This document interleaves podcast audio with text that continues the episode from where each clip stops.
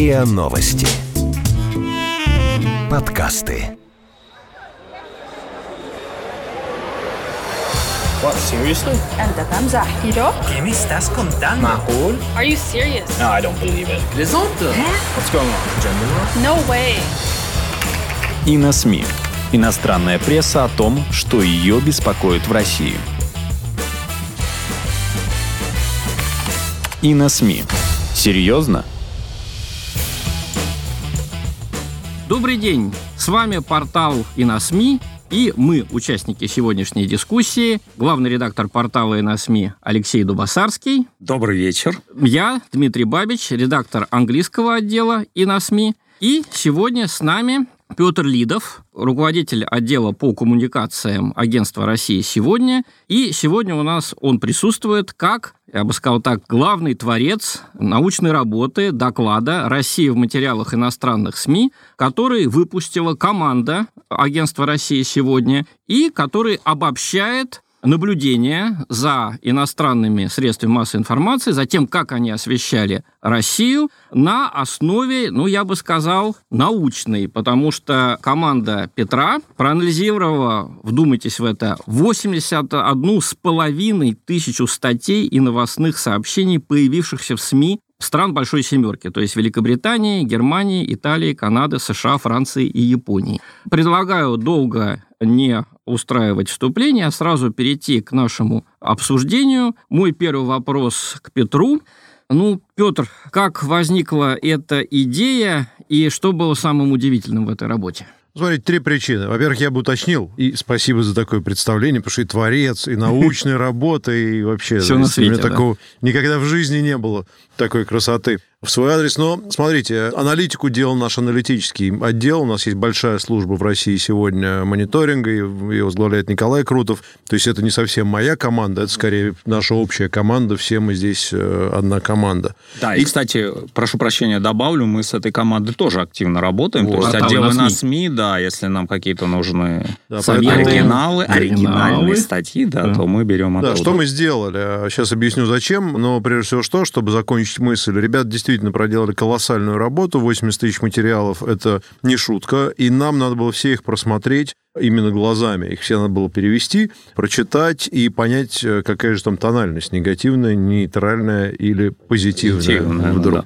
А зачем мы это делали? Три причины я бы назвал. Ну, во-первых, одна общая, во-первых, это интересно, и раз уж работа научная, то нам, видным российским ученым, и тем более творцам, конечно, вот этот научный поиск, он не чужд. Ну, а так мы занимаемся СМИ, меня лично всегда интересовала тема имиджа России, из чего он складывается, как о нас пишут э, за рубежом. Поэтому первой задачей было оцифровать то, что мы и так, в общем, как-то умозрительно представляем. А вы в, и на СМИ тем более. Вы каждый раз читаете, каждый день, вернее, читаете западную прессу и там что-то, какое-то представление имеете. Но всегда интересно сравнить это представление с реальностью. А реальность, естественно, можно оценить только оцифровав. Это первая задача. Вторая задача была такая, ну, скажем, более эмоциональная. Нас, э, как вы знаете, там вот на этом цивилизованном Западе всегда обзывают пропагандой и другими нехорошими словами и вставят в пример э, Свою свою масс-медиа, да. правильные СМИ, которые вот сбалансированно, непредвзято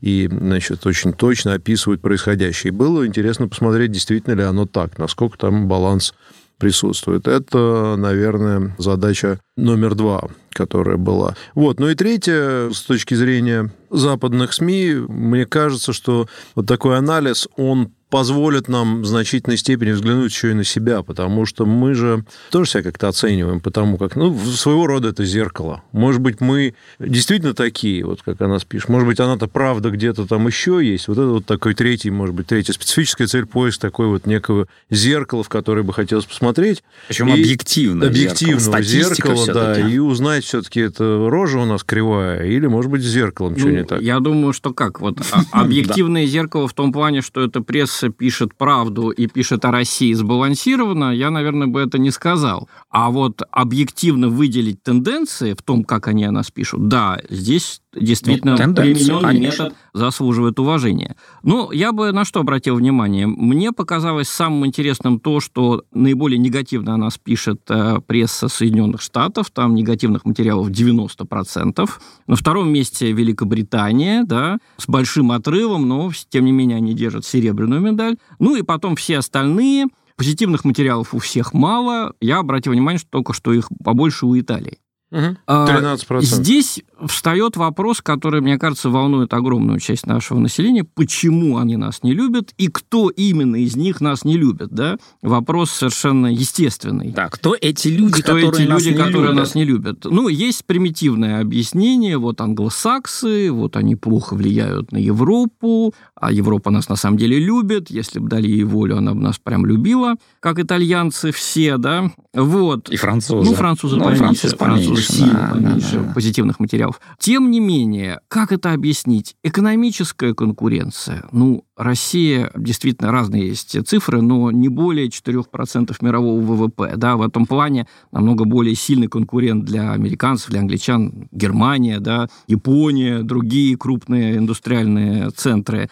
История в двух мировых войнах мы были на одной стороне баррикад, и, в общем-то, мне кажется, мы с Петром одного поколения помним, что в конце Мы еще 80-х годов... русско-японскую помним. Да, русско-японскую мы не помним, но то, что в конце 80-х годов у советских людей был очень позитивный образ Соединенных Штатов и Англии, да, а у большинства, по крайней мере, это я помню точно. Он стал меняться именно в последние годы, и в том числе под влиянием вот этих публикаций. Потому что, да, с одной стороны, многие из них кого-то убеждают, но у многих, мне кажется, у большинства, они вызывают, наоборот, отторжение и чувство протеста. Так все-таки почему? Почему вот эти, я еще на это обратил внимание, одни и те же темы, что у англичан, что у американцев, что у немцев, что у испанцев, по-моему, ну, это я по-испански читаю, да, вот в этом году вмешательство в американские выборы, негативная роль России на Украине, ее, так сказать, вмешательство, как им кажется, в украинские дела,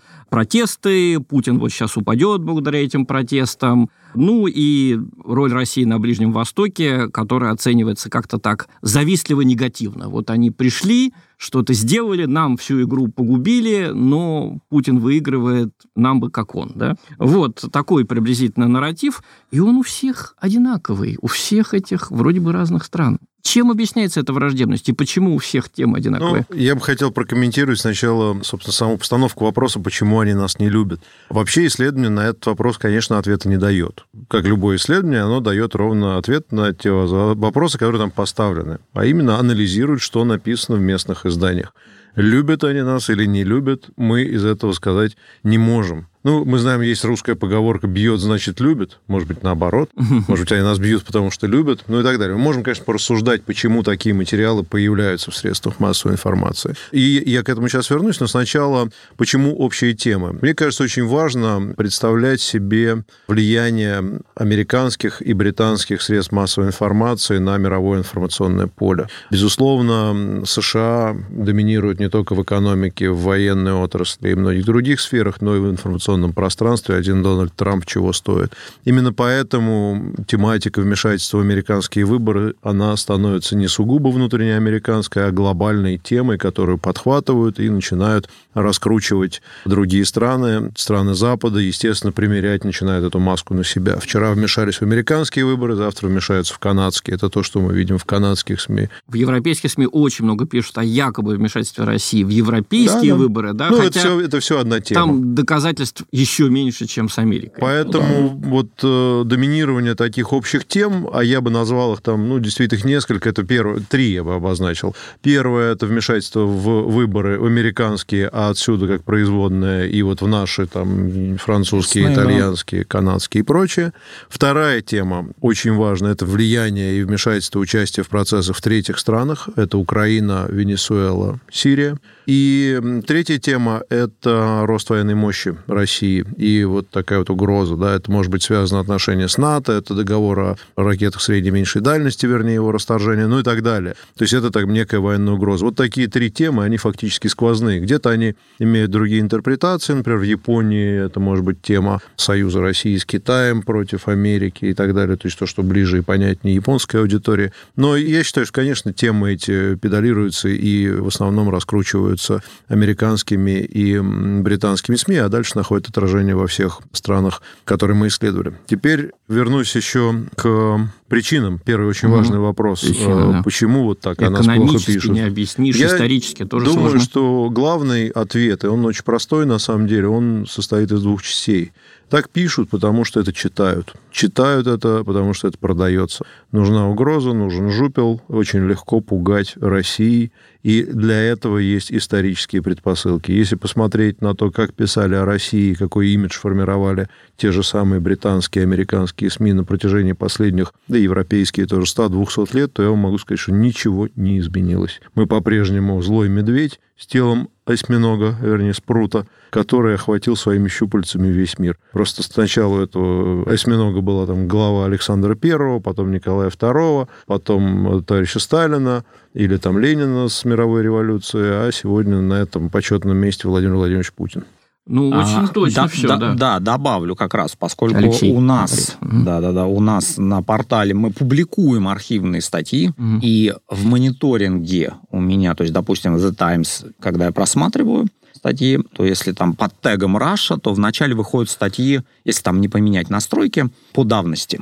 И поэтому я вижу, да, действительно, что статьи, допустим, 1800 какого-то там года, там, в общем-то, пишут они тоже в негативном Я даже свете, могу сделать да. догадку, что если там некоторые имена заменить на другие и там какие-то технологические внести изменения с точки зрения применяемого оружия, то, то в общем, будет примерно то же самое. Ну, там, конечно, они попроще писали тогда, и больше там фактов, и своего мнения, как бы корреспондент, видимо, там совсем минимум, Менее но все равно... политкорректно, да. Да, при этом менее политкорректно, статьи были все-таки поменьше и все остальное, но в общем и целом тоже. Это был негативнее. Алексей Дубасарский, Да. главный редактор портала и на СМИ.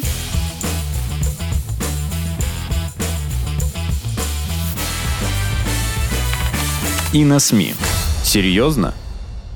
Продолжаем наш разговор. В студии находится Алексей Дубасарский, главный редактор портала и на СМИ. Я Дмитрий Бабич, редактор английской части этого портала. И мы разговариваем с Петром Лидовым, организатором и вдохновителем прекрасного доклада «Россия» в материалах иностранных СМИ. А мы обсуждаем то, как иностранная пресса относится к России и почему она так относится. Я абсолютно согласен с тем, что сказал Петр э, в начале. Я бы только добавил еще одну тему, которая у нас, наверное, получится уже четвертая, да, она постоянно мелькает и в вашем обзоре, внутриполитическая ситуация в России и протестные настроения. То есть я абсолютно согласен, что да, вмешательство, якобы вмешательство России в выборы в США, выборы в Евросоюзе, да, влияние на третьи страны, да, рост военной мощи, и вот эта внутриполитическая ситуация, которая дается, вы знаете, мне это напоминает то, как наши советские учебники описывали Россию до 17 года. Они ее описывали все время вот революционное настроение. Когда они растут, интересно, здорово.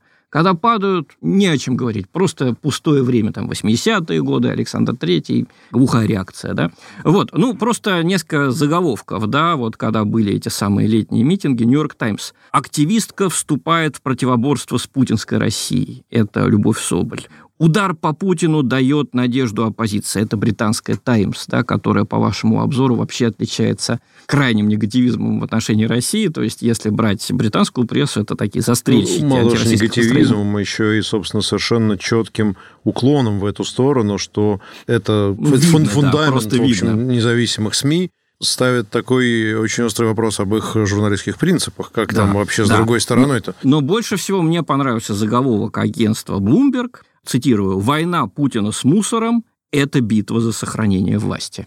То есть даже экология, такая вроде бы невинная вещь во всех странах, ну что там такого, отказываемся от самолетов, переходим на авоськи вместо пакетиков. Здесь и ей придается политический характер, да, то есть это борьба за смену режима. И вот здесь, мне кажется, какая-то особенность отношения к России. Потому что, да, есть негативные статьи в США и были про Германию. В середине 20 века их, естественно, было огромное количество. Но именно в отношении России, может быть, еще Ирана, да, может быть, э, еще нескольких враждебных э, США стран, даже в отношении Китая я не вижу такого вот именно стремления увидеть смену режима в этой стране, как в отношении России. Ну, не всегда была такая ситуация, да. Кстати, если говорить о каких-то там стереотипах, негативизме, ну вот недавно э, вышло историческое исследование, жаль, у меня с собой этой книги, «Злой Восток», да, Татьяна Филиппова, наш историк, она провела mm-hmm. исследование, как в наших сатирических журналах изображали Японию, Турцию, Китай и Корею перед э, Первой мировой войной. Поверьте, там и спруты, да, да, там и все было, конечно. ужасные гейши, и они все совершают харакири по любому поводу. Но это, понимаете, игра на стереотипах. Конечно, людям очень приятно знать, что за границей живут в том числе и дураки, которых мы превосходим. Да? Это одна из двигателей, это один из двигателей прессы, всегда был. Тем не менее, это стремление к смене режима, оно уникальное. Я тут могу один только пример привести если говорить о несбалансированности западной прессы, я искал в сотнях материалов о московских митингах хотя бы один материал, где упоминалась бы точка зрения власти. Да, вот Собянин сказал то-то самое, да, там, значит, полиция попросила то-то самое. Нет. Нет, Идут не цитаты конечно. Навального, Соболь, этих студентов каких-то задержанных. Совершенно не представлена другая сторона. Да? И вот это я не могу объяснить иначе, как какими-то идеологическими вещами, желанием действительно увидеть другой мир, или, по крайней мере, увидеть другой мир вот на этой одной девятой части суши, где мы живем, потому что материальными интересами это не объяснишь. Как вот вы считаете? Это хороший пример. Я думаю, что где-нибудь в 90-е годы, когда многие из наших коллег учились журналистами, потом становиться, я увлекался пиаром, там начинал работать в пиаре, и мы все смотрели на западные СМИ считали их вот такими образцами действительно сбалансированности и внимания ко всем точкам зрения. И, наверное, если бы в те годы, когда там в конце 90-х, например, сказали мне, что ну вот точки зрения Собянина нет, я бы сделал вывод, ну что ж, наверняка пиарщики Собянина плохо работают, потому что они просто, наверное, не ходят к этим западным СМИ, а те же готовы их выслушать, ведь просто, ну, они не могут их найти и так далее. Это, может ну, быть, так и есть? Может быть, так и есть. Но сейчас я скорее склонен объяснить это примерно тем, что возвращает меня в 80-е. Я, когда учился в школе, я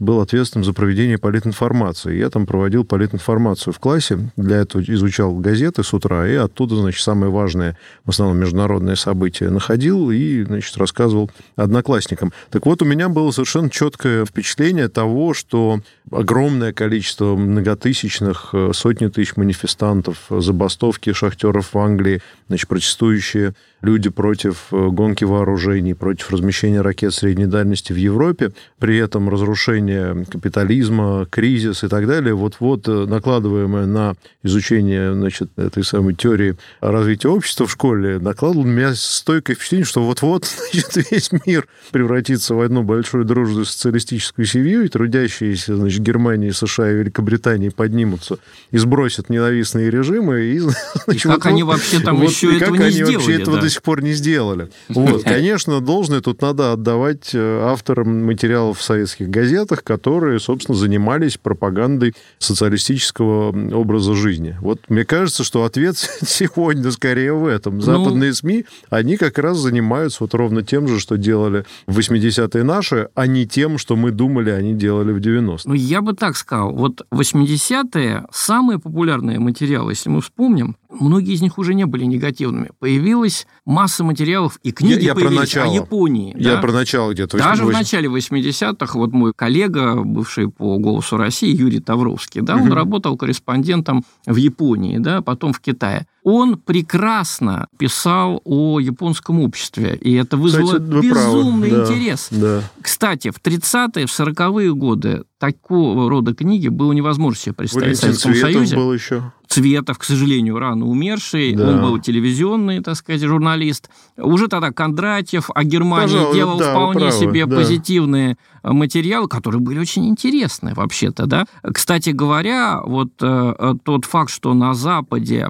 с интересом смотрят Арти, и я знаю, что у многих людей есть даже идеализированное представление о России, да, что это какая-то христианская страна с консервативным, значит, новым руководителем. Я очень часто с этим сталкиваюсь. Есть такое, да. Это, мне очень напоминает то, как советские люди меняли свое отношение к Западу как раз у меня на глазах 70-е, 80-е годы. И, конечно, такие книги, как у Тавровского или у Цветова, они не могли появиться в 30-е, 40-е годы, потому что тогда идеология была жестче, да, она была именно сталинская. Все-таки Брежневский, Советский Союз и Сталинский, они что мне ни говорили, это очень разные были вещи. Поэтому следующий мой вопрос, а все-таки есть ли какие-то положительные тенденции? Вот, кстати говоря, пример стереотипов, да, мы все ругаем английскую, американскую прессу, а вот газета «Бильд» злосчастные путинские паломники из Бундестага. Всего лишь навсего депутаты Бундестага приехали в Москву. В Москву, и, даже не в Крым. Да, дали пресс-конференцию в агентстве России сегодня. Тут видите, сколько здесь смыслов. Я думаю, филолог бы их увидел. Да? Паломники. То есть, наверное, страна христианская. Какой-то там защитник христианства у власти. Да? Злосчастные. Ну, правильно. Неудачники не Меркель, да, не, не министр иностранных дел. Вот приехали. Тем не менее, посмотрите, некоторые депутаты западных парламентов и некоторые журналисты, они буквально карьеру пытаются по-новому делать, как-то сближаясь с Россией. Значит, есть настроение, есть рынок для каких-то вот этих позитивных материалов, Знаете, хоть и да, небольшой. Согласен, рынок есть. Более того, то, что вы рассказали, вообще очень точно, особенно если говорить об американском обществе. У нас, ведь мы знаем, огромная есть потенциальная аудитория, это часть людей, скажем, голосовавших за Трампа, которые характеризуют себя как консерваторы, это республиканцы, у которых в основе их жизни стоят э, ценности религия, семья, ну, у них там есть владение оружием там, и так далее. Да? То есть, в принципе, полностью совпадающие с ценностями сегодняшних российских консерваторов. Они фактически точно такие же. если бы их вот соединить где-то, они вообще друг друга поняли и обнялись бы сразу. Но при этом в американском обществе мы все-таки находимся в стане врага скорее. У меня, был, у меня много было, я много работал за границей, много приятелей американцев. Один из них, мой ровесник, тоже чуть старше, он говорил, ты знаешь, я вот пока тебя не встретил, у меня с детства вот мнение о России, оно примерно такое. Вот есть карта мира, там есть Америка, мы в центре. Дальше там правее Европа, там тоже наши. А вот потом туда, там просто все красное и там враги. Вот это вы, Китай, вот это все, вот это там медведи. Сибирь. Сибирь. И вот я, говорит, даже не... Причем образованный мужик.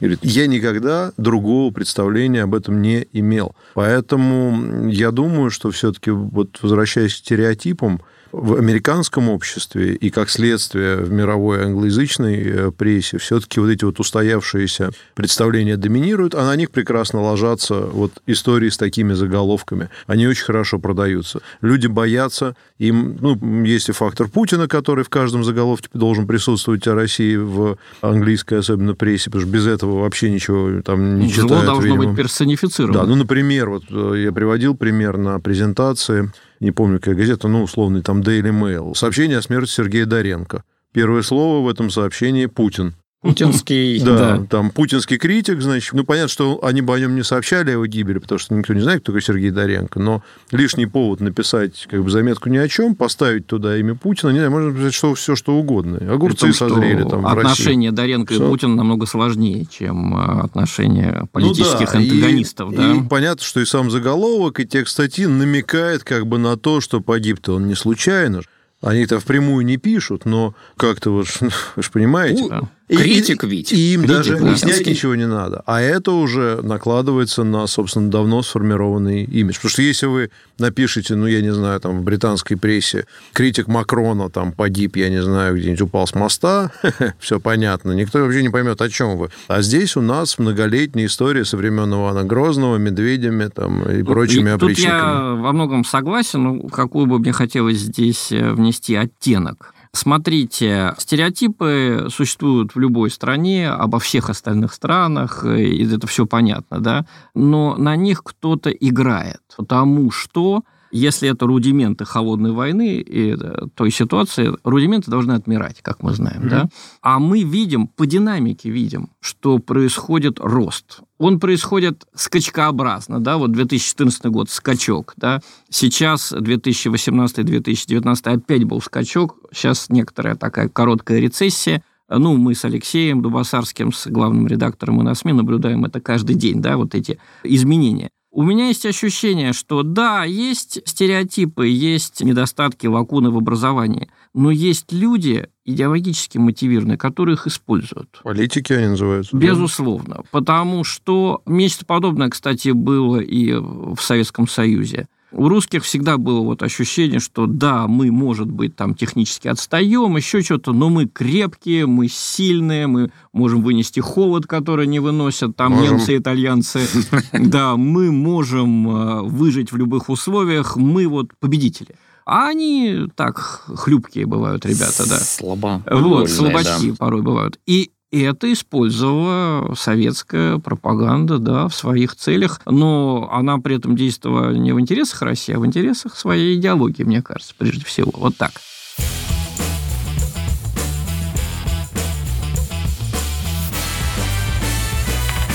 И на СМИ. Серьезно? Продолжаем наш разговор. В студии по-прежнему Алексей Дубасарский, главный редактор портала «На СМИ», Дмитрий Бабич, редактор англоязычной части этого портала. И мы говорим с Петром Лидовым, автором доклада «Россия в материалах иностранных СМИ». Петр, а что нам делать-то после всего этого? Какие вот практические можно навыки, я не знаю, советы извлечь из этого исследования, в котором вы прочли и проанализировали, напомню, 81 тысячу публикаций иностранных СМИ? Хороший вопрос, потому что он довольно сложный. Ну, вообще, понятно, что делать-то особо ничего не надо. Нужно понимать. Нужно понимать и не строить иллюзии, и перестать удивляться тому, что вот, значит, нас воспринимают как не так. Мы, кстати, продолжим это исследование. У нас э, появляется более четкая картина того, как оно там работает, где есть перспективы на изменение имиджа России, а это явно Италия у нас и Франция, возможно, отчасти Германия, потому что какие-то двусторонние темы там довольно активно освещаются, ну, Япония, безусловно. В отношении Америки и Великобритании можно ставить большой жирный исторический крест, но, на мой взгляд, это вопрос понимания. Если у вас есть четкая картина того, что происходит, вы начинаете себя по-другому вести. В чем, мне кажется, выводы для России? Во-первых, Вся вот эта история, она, конечно, носит э, международный характер, а не сугубо страновой. Поэтому, как это не покажется странным, она влияет и на нас самих. Или, во всяком случае, является индикатором того, как, возможно, некоторые люди в нашем обществе начинают видеть себя. Потому что если тебе извне, а мир сейчас, он весь такой прозрачный и единый, извне постоянно рассказывают, что ты там, значит, вот там вмешался, ты, значит, история у тебя неправильная, ты, значит, вот такой секой нехороший, то на какую-то часть общества это влияет. И это может служить обоснованием для неких внутренних Конфликтов. экзерцисов во внутренней сфере. Ну, например, выходит там товарищ Сванидзе, например, в телевизор и говорит, да вот, значит, или там Гозман, или кто-то вот из этих людей, и говорит, что наша история – это сплошной позор. Мы, значит, тут все покрыты позором, и вот посмотрите, даже западная пресса об этом И постоянно даже про- пишет. профессор такой-то в Профессор западной прессе, такой-то, и, такой-то. и столб демократии газета люди. Таймс тоже сообщает все время. И, значит, и, Старейшая и газета. виноваты вы во всем старейшие СМИ. И вот посмотрите. Вот мне кажется, это тоже надо понимать, что это влияет и на нас в том числе. Поэтому правильное, скорее, определение того, почему это происходит, сложившаяся там традиция, политическая выгода и так далее, мы противники, она должна использоваться теми, кто пытается объяснить, что, в общем-то, у нас есть своя позиция. Ну и какие-то Мне кажется, факты это о себе вывод. тоже нужно знать, да, потому что, как я уже э, сказал, вот мне то, как западная пресса освещает Россию, очень напоминает то, как наши советские учебники освещали Россию до 17 года. И вот мое поколение, мы постепенно ведь узнавали, что вообще-то политических заключенных и политических казней в России 19-18 века было вообще-то меньше, Меньше. чем во многих странах Западной Европы, да. Но этот факт, он не был известен подавляющему большинству в советское время. Мы это узнавали постепенно, благодаря Солженицыну, благодаря другим авторам. Но, может быть, заострю разговор, если посмотреть на то, с какой яростью пишут о России, мне это, ну, как человеку, владеющему немецким языком, мне это немножко напоминает даже антисемитские кампании середины 20 века. И мы знаем, как на это реагировали евреи. Да? Сначала они, вот, когда были 20-е годы, начало 30-х, они говорили, что ну, это было всегда, да, это 17 век, 18 гетто, все так к нам относились плохо. После войны они стали к этому нетерпимо относиться, бороться, суды, стыдно стало писать такие тексты. Да, они просто стали опасны для своих авторов. В репутационном плане точно, а иногда и в юридическом такой вариант, жесткий вариант ответа может рассматриваться? Ну, вы знаете, я, честно говоря, не вижу, как мы там будем в судах бороться и насколько это вообще реально возможно. В тех судах. В тех судах, да. Я думаю, что ну, я так периодически этим занимаюсь. В любом случае, мы должны обращать на это внимание и по возможности высмеивать это. Потому что, ну, конечно, степень идиотизма, особенно в немецких и британских газетах, она иногда... Ну, зашкаливает. Она не да. просто зашкаливает, но она ну, всерьез это даже воспринимать невозможно.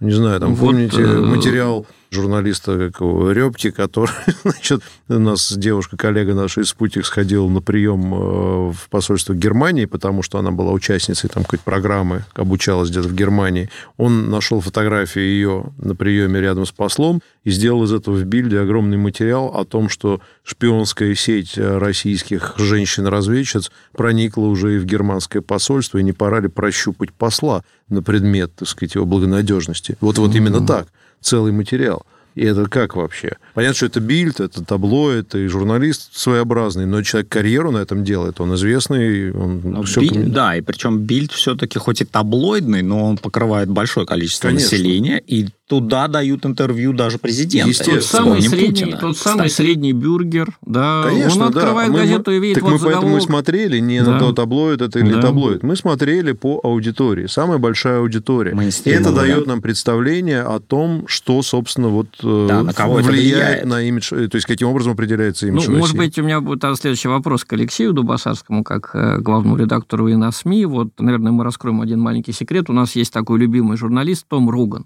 в Washington Examiner, да. который сначала предложил разбомбить Крымский мост Украине, да, не своим, а чтобы Украина это сделала. Потом вот э, недавно он узнал о встрече Джереми Корбина с Маркусом Пападополосом, который часто выступает по Russia Today, mm-hmm. да, RT, и выступил с таким наивным заголовком – Джереми Корбин только что встретился с путинским агентом, где рекомендуют вот как раз посмотреть его финансовую историю Маркуса Попадопуса, откуда у него деньги и так далее. Я, наверное, открою нашим слушателям один секрет. Мы такие материалы любим. Мы их печатаем, может быть, Алексей лучше меня скажет, почему. Я просто быстро короткую ремарку. Волнуюсь за судьбу этого журналиста, как бы он из окна не выпрыгнул от страха перед идущими, идущими русскими, русскими танками. Да. да. Такие, я считаю, что мы должны все-таки представлять Вещи, и переводить, да. да, статьи, материалы, которые не мейнстримовые издания, а все-таки таких немножко относительно маргинальных. Хотя Washington Examiner довольно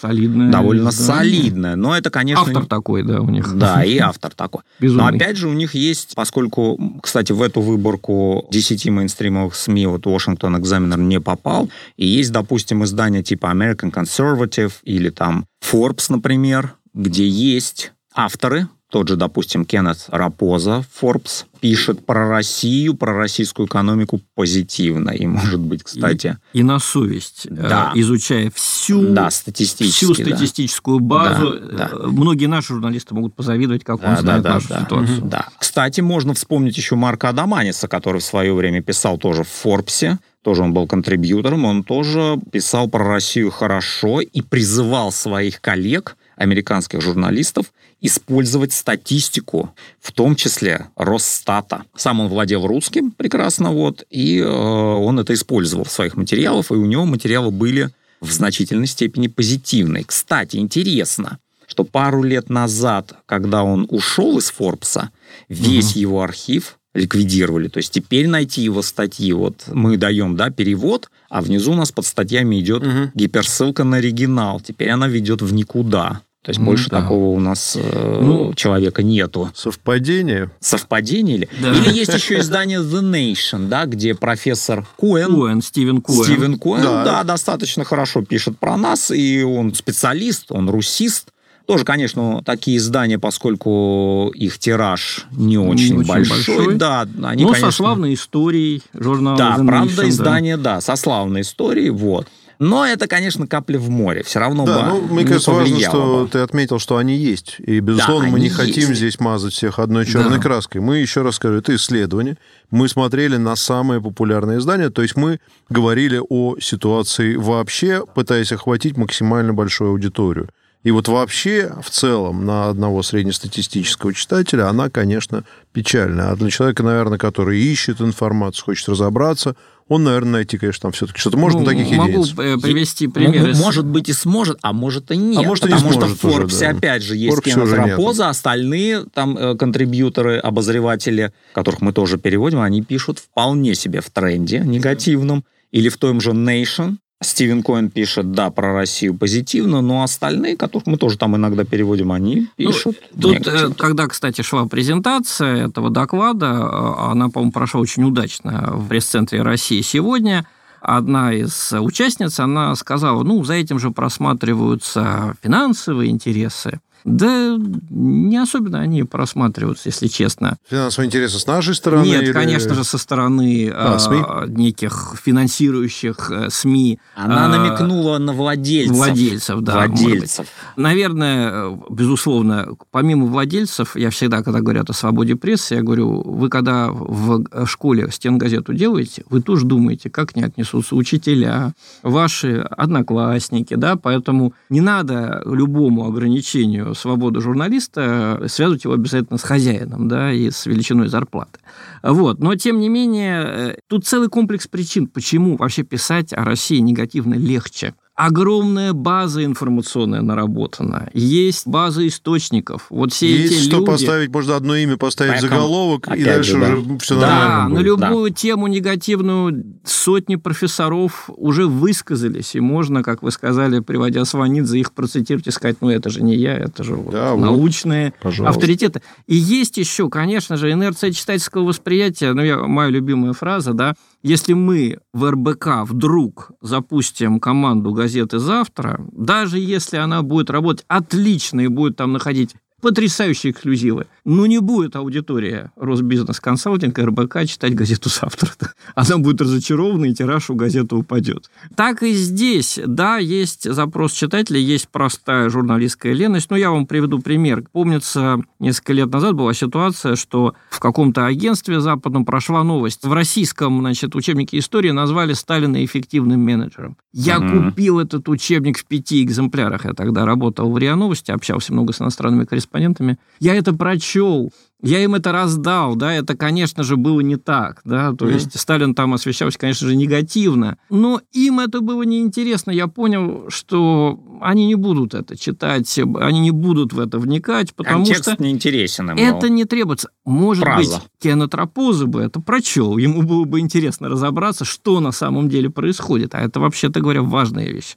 Но огромное большинство, то, что требует и редактор, и массовый вкус, вот это и дадим. Не надо никаких особых ухищрений. Хотя, слава богу, да, есть такие люди творческие, совестливые, как Стивен Коэн, о котором еще Евтушенко сказал, спокоен быть не может Стивен Коэн, России он всегда обеспокоен. Ну, на этом, я думаю, мы как раз будем закругляться. С вами были главный редактор портала «Иносми» Алексей Дубасарский, я, редактор англоязычной части этого портала Дмитрий Бабич и Петр Лидов, автор и один из авторов, скажем так, главных э, доклада России в материалах иностранных СМИ И руководитель пресс-службы. и руководитель пресс-службы «МИА Россия «МИА сегодня». Россия сегодня». Спасибо большое, что вы нас послушали. А закончить наш э, рассказ мне хотелось бы вот таким двусмысленным заголовком из Даггинс Ньюхеттер. Шведская, шведская газета, газета, да, да-да-да. пишет Анна Лена Лаурин. Начало заголовка.